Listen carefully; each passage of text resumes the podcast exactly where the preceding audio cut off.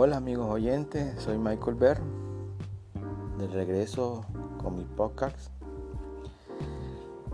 Desde mi último episodio, que fue hace cuatro meses, no había podido grabar otro porque en una ida que tuve que ir a, la capital a traer unas inyecciones para los huesos, en el bus que viajaba me robaron mi celular y hasta hace poco conseguí uno lo suficientemente bueno para seguir grabando. Eh, quería mencionar primeramente que en estos cuatro meses que pasaron, ah, hace poco que abrí esta aplicación, pude observar que algunas personas escucharon mi podcast, escucharon todos o varios episodios y me siento bastante contento alegre el saber de que personas lo están escuchando.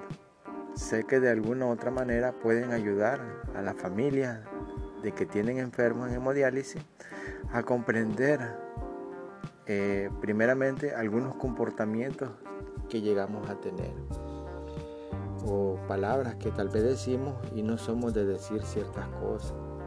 Es que a veces llegamos a un punto de quiebre, sentimos frustración porque aparte de la enfermedad nos está restando días de vida, incluso la máquina nos está restando vida e incluso calidad de vida.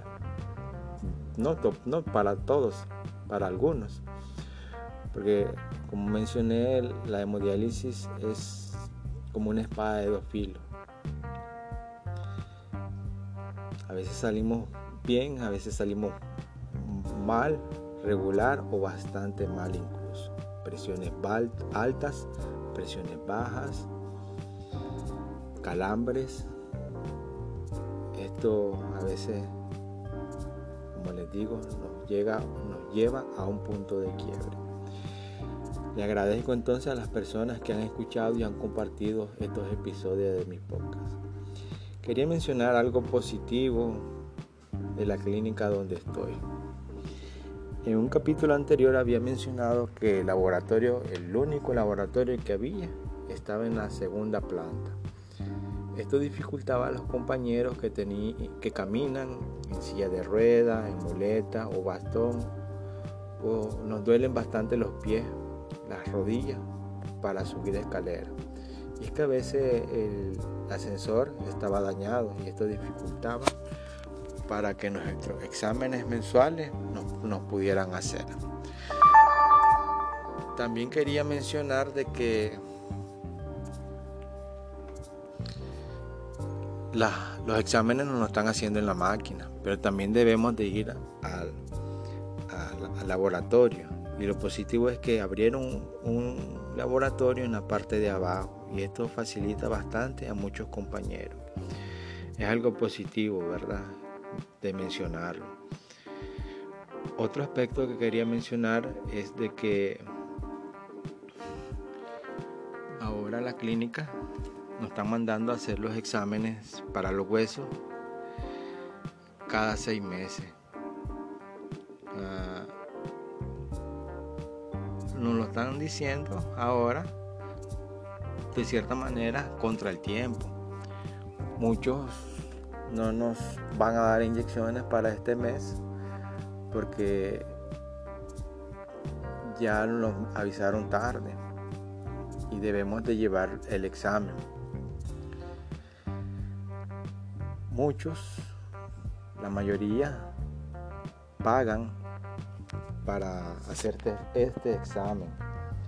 Vale casi 30 dólares este examen. Otros optamos porque nos hagan el examen mediante links y nos mandan a una clínica. Nos mandan a una clínica donde nos hacen los exámenes. Bueno, estos exámenes debería, debería la clínica donde nos hacen la hemodiálisis tener la capacidad de hacernos estos exámenes porque ahí recibimos nuestro tratamiento, nuestra medicación y ellos deberían de hacernos estos, estos exámenes. Pero bueno, no tienen la capacidad. Entonces vamos vía INS, nos mandan a otra clínica. Lo negativo o el problema resulta es que a veces los exámenes salen buenos. Pero el examen demuestra que uno ya está bien, que no necesita inyecciones, pero por decirlo en la práctica, tenemos siempre los dolores, nos duelen nuestras articulaciones, incluso unos que tienen que caminaban con dolor, pero ahora ya necesitan bastón, otros están caminando en muleta. Entonces, ¿cómo es posible que si el examen está bueno, nos duelen todavía los huesos? Tenemos que valernos de, una ayuda. Por eso muchos están optando, o algunos están optando por hacerse el examen pagado. Pagar 30 dólares es gran sacrificio para nosotros, pero lo están haciendo. Un compañero que se hizo el examen por la clínica le salió normales sus niveles que tenía. Y el doctor le dijo que estaba buenísimo, estaba excelente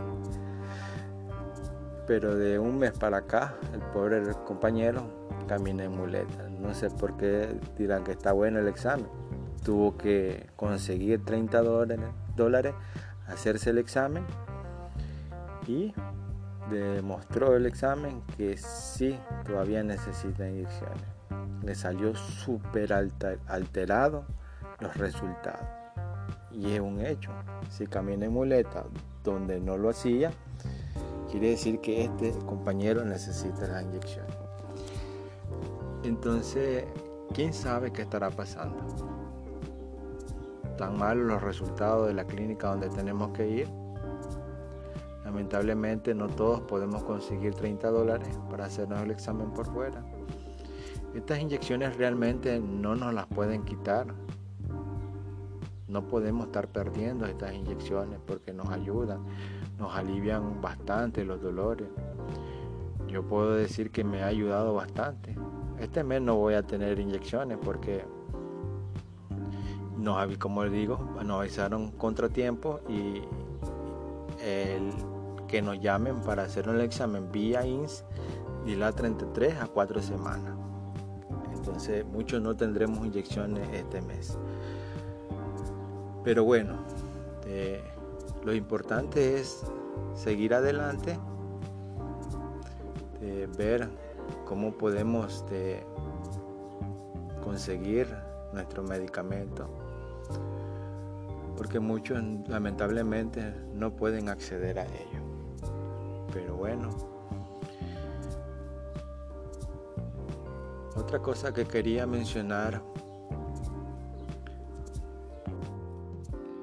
Otra cosa que quería mencionar es sobre las ayudas que nos han prometido.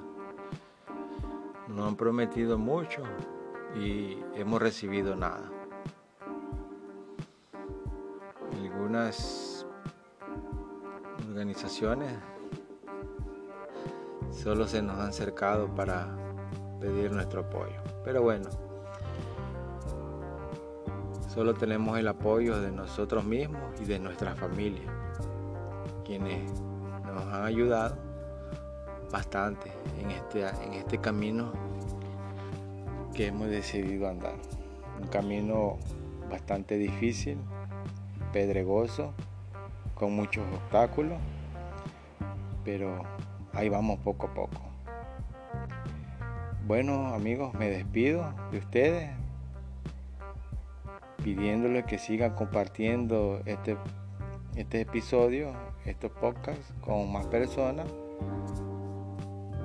para que la familia de estos compañeros lleguen a comprender las dificultades por las cuales pasaron. Muchas gracias, me despido, tengan buen día.